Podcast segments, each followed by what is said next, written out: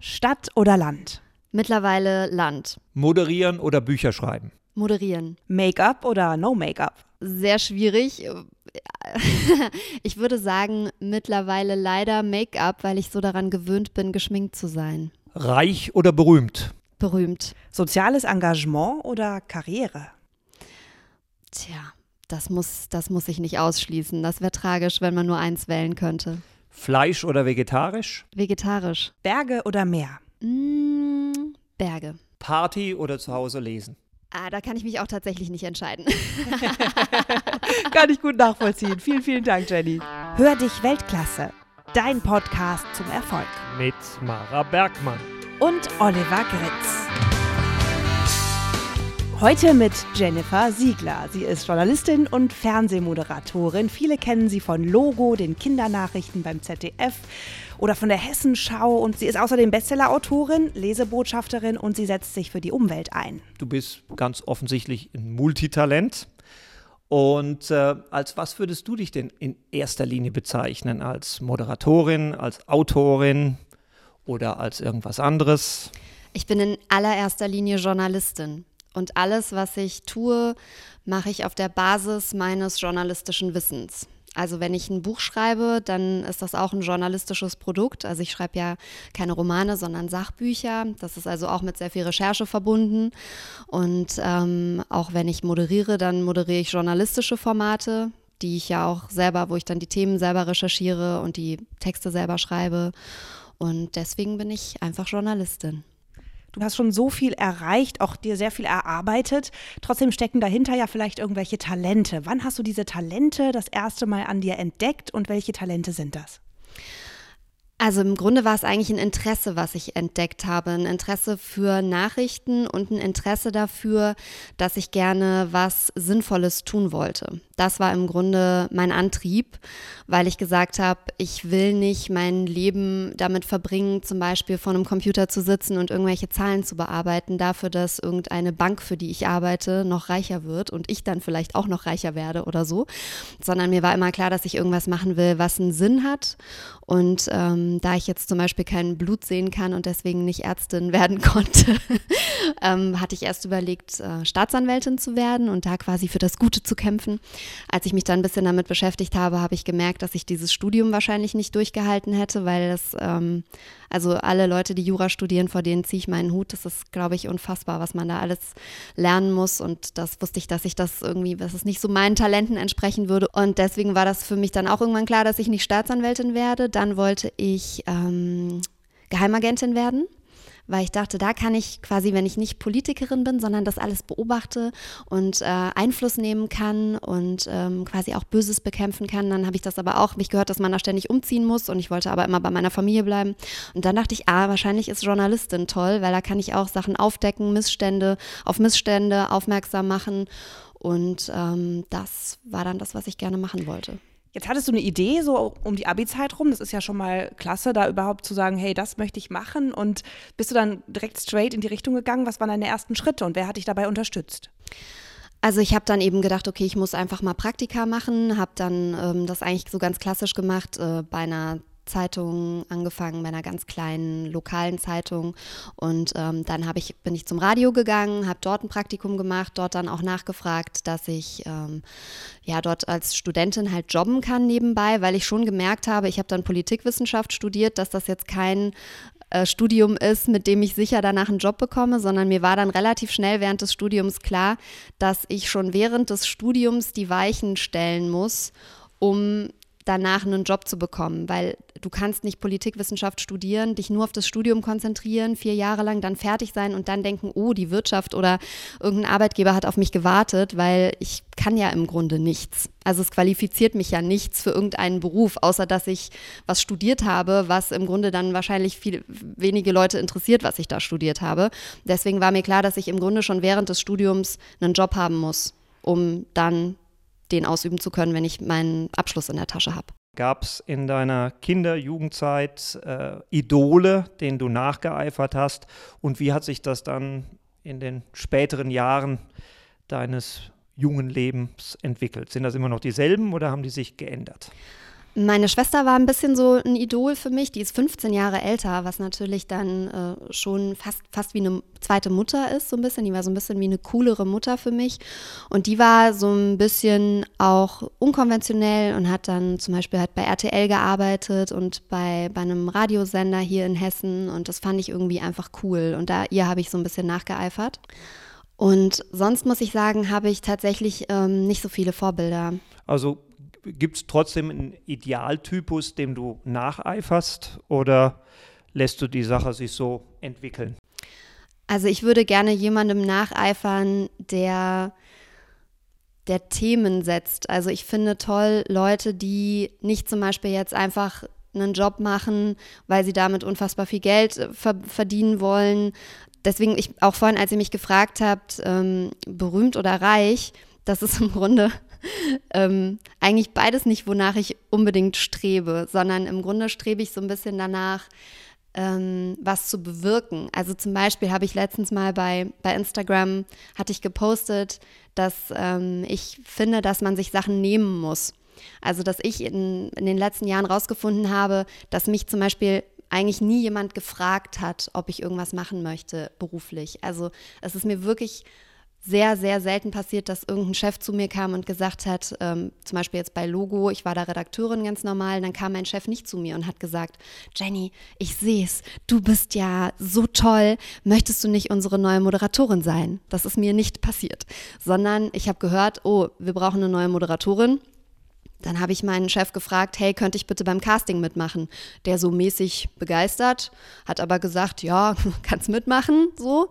Und dann irgendwann habe ich das bekommen. Genauso lief es bei mir bei der Hessenschau und genauso lief es jetzt auch mit dem Buch. Da ist auch keiner auf uns zugekommen, auf mich und meinen Mann und hat gesagt, hey, wollt ihr mal ein Buch schreiben? Sondern wir haben irgendwie so zusammengesessen und haben gesagt, hey, wir würden gerne ein Buch schreiben. Und dann sind wir eben auf Verlage zugegangen und das habe ich letztens so gepostet und dann, wenn dann Leute danach zu mir kommen und sagen, ah, ich stand letztens vorm Büro meines Chefs und habe daran gedacht, was du geschrieben hattest und dann bin ich reingegangen und habe gefragt und jetzt darf ich das und das machen. Das finde ich halt mega. Wie wichtig ist da das Durchhaltevermögen, an der Tür zu klopfen und eben auch vielleicht ein zweites und ein drittes Mal nochmal anzuklopfen und zu sagen, hier bin ich, ich würde das gerne machen oder probieren oder ich möchte mich gerne weiterentwickeln. Das ist super wichtig. Also ich habe zum Beispiel bei Logo ähm, habe ich dreimal beim Casting mitgemacht und bin äh, dreimal abgelehnt worden, bis ich dann beim vierten Mal genommen wurde. Und ähm, ja, das war dann einmal, haben sie halt einen Mann gesucht und dann einen Mann genommen. Dann einmal haben sie eine Kollegin genommen, die einfach mehr Erfahrung hatte, was man ja auch verstehen kann.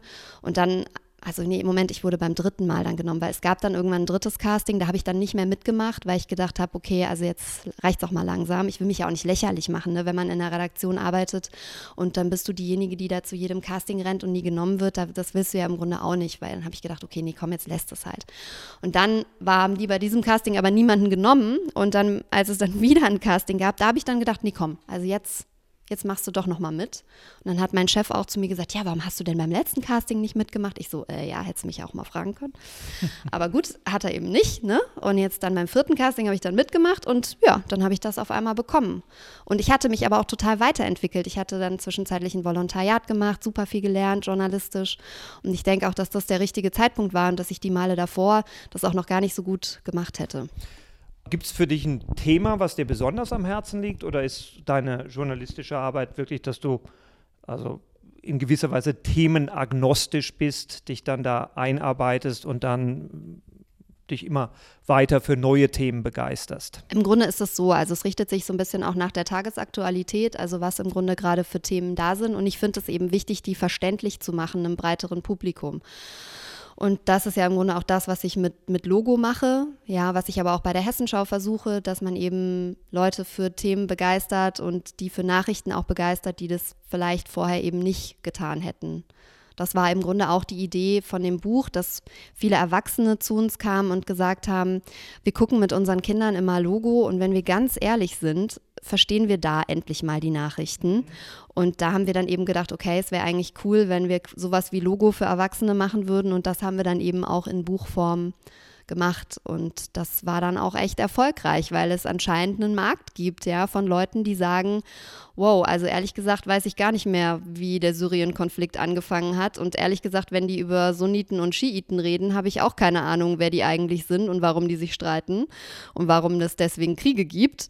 Und das ist dann eben eine coole Sache gewesen, da dann ein Buch zu schreiben und den Leuten die Möglichkeit zu geben, die Nachrichten besser zu verstehen, wenn sie das Buch gelesen haben. Ich verstehe die Welt nicht mehr, heißt das Buch. Spiegel Bestsellerliste, also wirklich super erfolgreich. Und äh, was ich natürlich ganz besonders toll finde, dass du das zusammen mit deinem Mann geschrieben hast, den du übrigens auch bei Logo kennengelernt hast. Das war aber nicht Liebe auf den ersten Blick, oder? Nein. nee, wir sind auch acht Jahre auseinander. Also er ist acht Jahre jünger als ich und dann, ich habe ihn quasi kennengelernt, als er mit 18 Jahren wurde der, also wir haben eine ganz unterschiedliche Geschichte, wie wir Moderatoren geworden sind. Er ist quasi so ein bisschen so entdeckt worden, wirklich so mit 18 von der Schauspielschule und ähm, ich habe so einen ganz klassischen journalistischen Weg gemacht mit Volontariat. Und er kam also eben als 18-Jähriger in die Redaktion mit so einer Justin Bieber-Frisur und so einer Art, dass man irgendwie so dachte, ich glaube, der hat noch nicht verstanden, dass wir hier wirklich ernsthaft Fernsehen machen, aber wie sollte er auch? Er war 18 und hatte gerade Abi gemacht. Und ähm, da hatten wir im Grunde einfach noch nicht viel gemein, ne? Aber der hat sich dann halt natürlich in den nächsten Jahren auch weiterentwickelt. Und ähm, dann irgendwann saßen wir zusammen auf einer Weihnachtsfeier und wir haben uns wirklich das erste Mal so richtig tiefer inhaltlich unterhalten und festgestellt, wow, da ist beim anderen viel mehr dahinter, als wir auf den ersten Blick gedacht hätten. Und haben dann festgestellt, wir können uns unfassbar gut austauschen und unterhalten und sind da emotional total auf einer Wellenlänge. Auch das hat natürlich auch damit zu tun, dass wir in derselben Situation sind und uns deswegen sehr, sehr gut verstehen können. Wenn man zum Beispiel auf eine Reporterreise, keine Ahnung, der Tim war dann in Tschernobyl auf einer Reporterreise, ja, und ähm, hatte im Grunde Angst, verstrahlt zu werden. Und da braucht man dann auch schon eine Frau wahrscheinlich, die dann nicht sagt, bist du verrückt, nach Tschernobyl zu reisen, sondern die sagt, boah, wie geil, du darfst nach Tschernobyl reisen, ich will auch, ja. Also da ist dann einfach Verständnis da, ja. Und das, das war, glaube ich, auch ähm, ein Punkt, warum wir dann zusammengefunden haben, aber eben auch, dass wir uns einfach sehr, sehr gut verstehen. Kann man sagen, das, was du vielleicht als Chef nicht hattest, jemand, der dich gepusht hast, das macht ihr jetzt untereinander, euch gegenseitig auch beruflich unterstützen? Ja, weil ich vom Tim sehr, sehr viel gelernt habe. Also ich bin ja eigentlich keine große Verfechterin von Männer sind so und Frauen sind so, weil das stimmt natürlich nicht immer und ähm, da ver verharrt man dann ja auch in diesen alten Rollenbildern.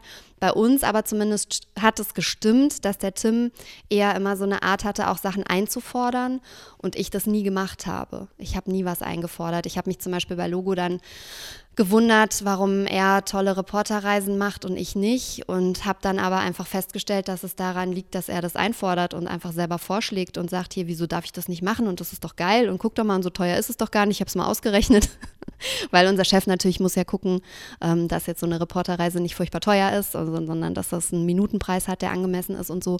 Ja, und dann habe ich mir das halt auch abgeguckt oder auch einfach nicht so eine Angst zu haben, ja, also der Tim hat zum Beispiel die WhatsApp-Gruppe bei unserem Buch hat er äh, mit unserem Buchagenten hat er unsere Best- oder Bestsellergruppe oder so genannt, ja.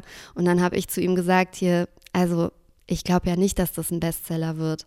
Und dann er so, was? Natürlich wird das ein Bestseller. Er hat halt eine andere Einstellung, ja. Der hatte so eine Einstellung, dass so, ähm, ja, warum denn nicht? Natürlich, das ist doch voll gut, die, die Idee, die wir haben und so. Und ich bin da ganz anders.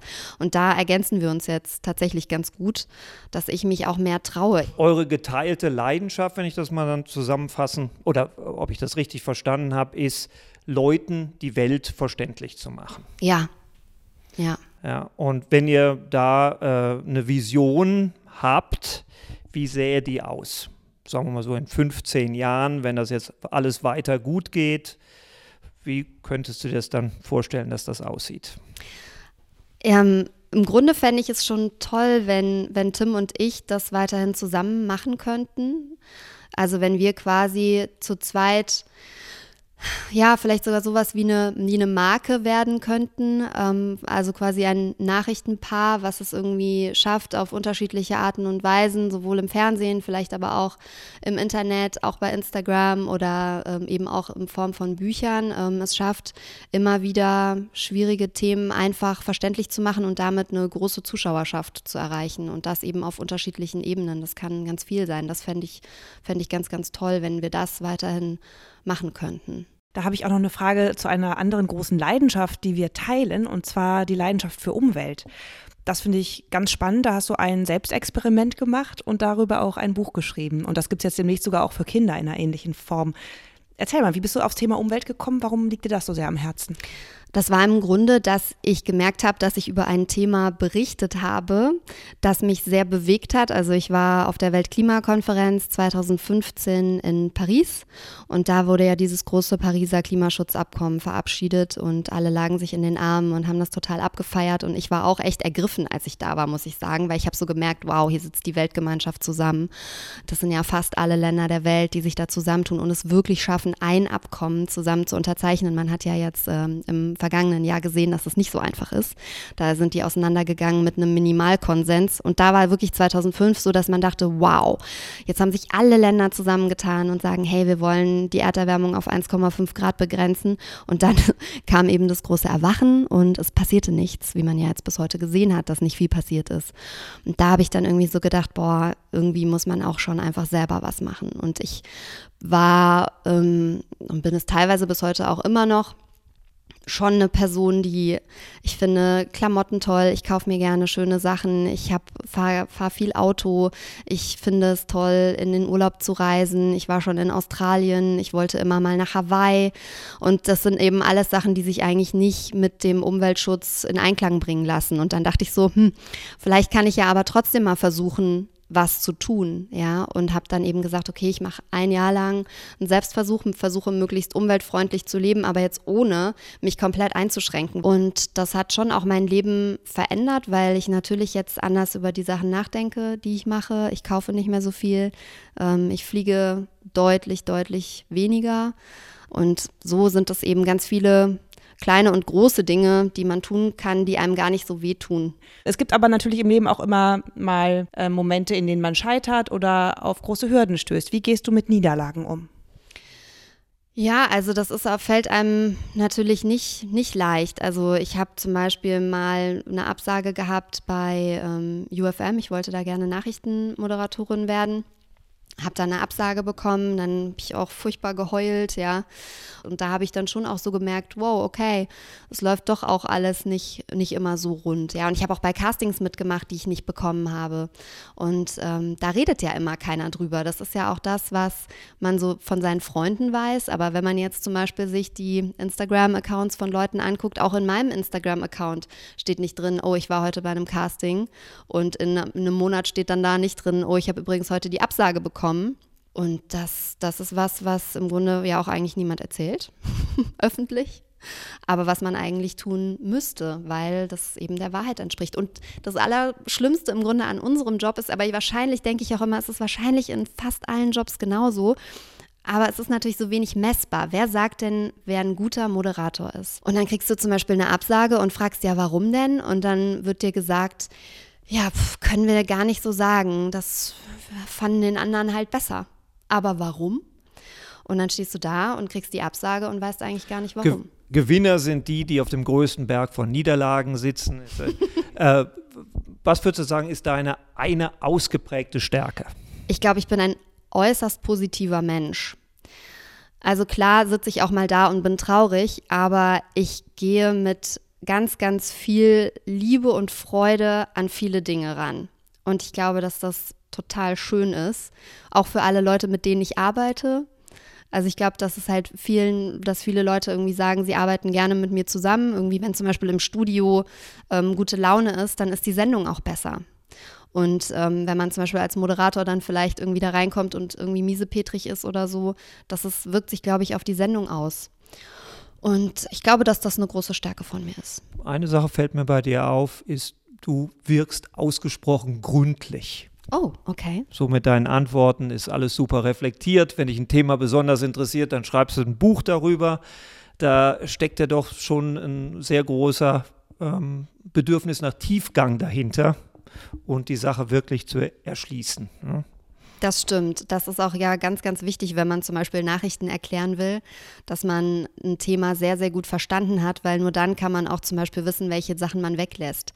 Weil das, ich glaube, das größte Problem ist, wenn jetzt jemand zum Beispiel versucht, was zu erklären, was er nicht selber verstanden hat, dann rezipiert er einfach alles, was er darüber gelesen hat, ja, und im Grunde kann er aber gar nicht einordnen, was davon ist eigentlich wichtig und was kann ich jetzt hier eigentlich weglassen. Und das ist ganz, ganz, ganz wichtig.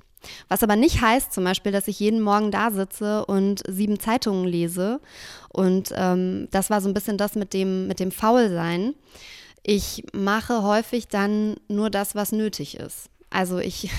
Kann als, das kann man auch als effektiv äh, bezeichnen. Ne? Ja, ja, das kann sein. Also ich hatte zum Beispiel meine Kollegin, die saß mir gegenüber, als ich noch Reporter, als ich noch mehr als Reporterin gearbeitet habe, als ich noch nicht moderiert habe.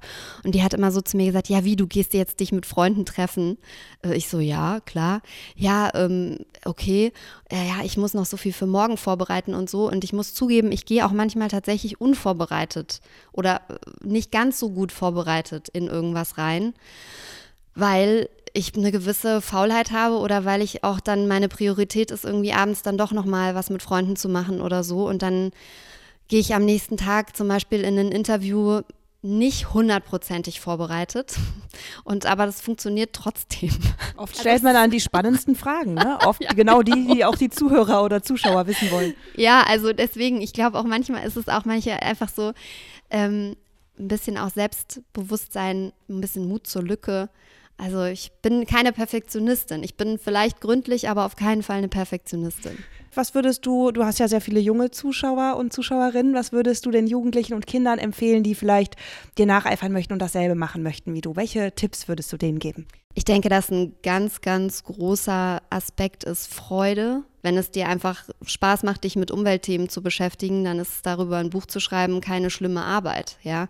Oder wenn es dir, wenn du eh gerne die Nachrichten guckst und es dir nicht schwerfällt, morgens Mara Bergmann bei NTV zu gucken, sondern das zu deinem täglichen Ritual gehört, weil es einfach dir Spaß macht, dann fällt es dir nicht schwer, danach in die Redaktionskonferenz zu gehen und über die Themen des Tages zu sprechen. Also deswegen ist, glaube ich, Freude an dem, was man tut, das, das wahrscheinlich das Aller, Allerwichtigste. Dann ja, Sachen auszuprobieren, einfach ähm, zu machen, sich auch Hilfe zu holen. Es sind viel mehr Leute, viel, viel netter, als man denkt. Also mhm. ich habe zum Beispiel auch festgestellt, dass wenn man einfach zu jemandem ins Büro geht, also letztens war zum Beispiel auf dem Weg zur Toilette im ZDF war das Büro von einem, von einem Chef offen. Und dann habe ich so gedacht, ach, ich sage jetzt einfach mal Hallo, weil ja, ich wollte mit dem mal über was, über ein neues Thema reden und bin einfach reingegangen, habe gesagt, ah, tut mir leid jetzt, dass ich einfach so reinkomme, aber die Tür war offen und so.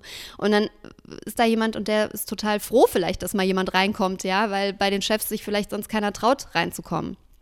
Und auch um Rat zu fragen, auch andere Frauen zum Beispiel. Also ich habe auch festgestellt, dass wir Frauen uns auch mehr vernetzen sollten. Ich habe festgestellt, dass es sehr, sehr viele tolle Frauen zum Beispiel auch im Journalismus gibt und dass man einfach sich mal mit denen zusammensetzen sollte und die nach Ratschlägen fragen sollte. Und es sind viel mehr Leute bereit, einem offen was zu erzählen, als man denkt. Super Tipps. Ganz, ganz herzlichen Dank, Jenny, für diese fantastischen Tipps und das wunderschöne Interview. Danke euch.